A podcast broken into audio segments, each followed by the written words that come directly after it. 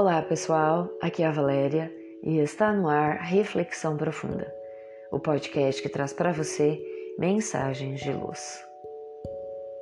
Tédio. Muitas pessoas estabelecem objetivos de vida que passam a ser buscados com intensa determinação. Limitam seus interesses na conquista de seus sonhos e, quando os alcançam, nem sempre encontram neles o sentido e o significado que esperavam.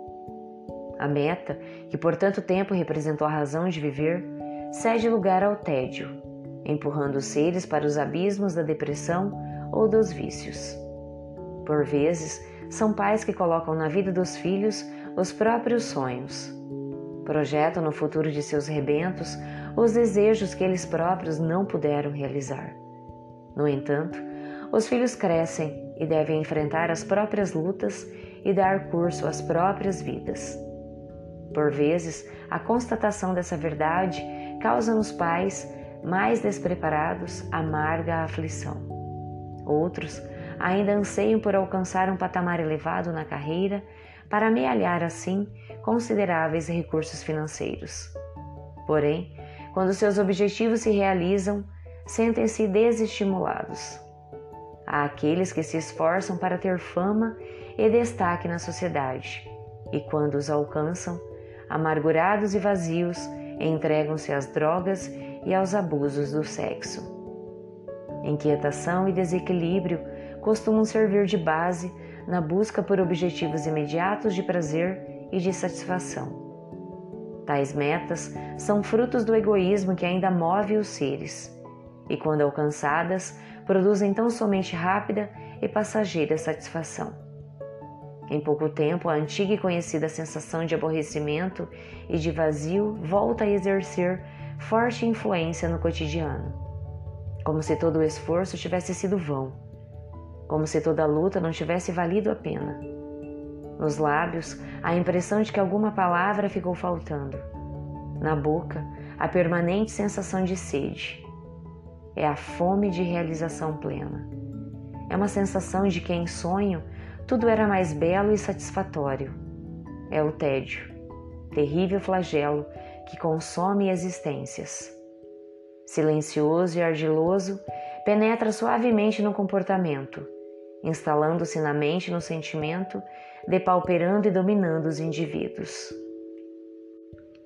Quando te percebas a um passo do tédio, Assume nova postura e busca uma atividade que te preencha o tempo físico e mental de forma útil. Nunca te consideres impossibilitado de trabalhar, de agir no bem e de produzir. Considera o esforço dos artistas sem braços, sem pernas, que se revelaram excelentes pintores, escultores, desenhistas, ricos de inspiração e de alegria de viver. Reflete sobre a vida de outros deficientes que se transformaram em mensageiros da renovação interior, tornando-se membros indispensáveis da economia moral e social no mundo. O esforço que lhes foi exigido não lhes concedeu tempo para qualquer forma de tédio ou de desinteresse, entregando-se à lamentação ou ao desencanto.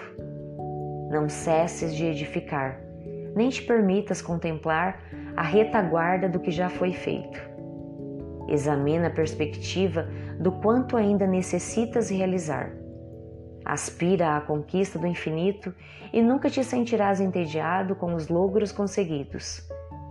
Quem se basta com as aquisições meramente materiais ainda não alcançou a real maturidade, nem descobriu as prioridades, metas existenciais.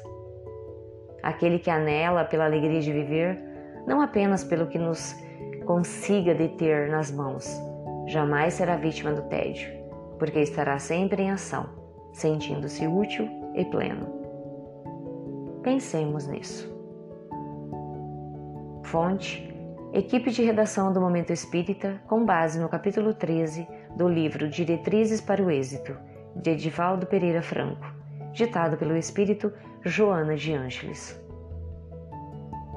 Chegamos ao final de mais uma reflexão profunda. Gratidão pela sua companhia e até o nosso próximo episódio. Sempre nos dias ímpares eu conto com vocês. Grande abraço, fiquem com Deus e muita luz no caminho de vocês.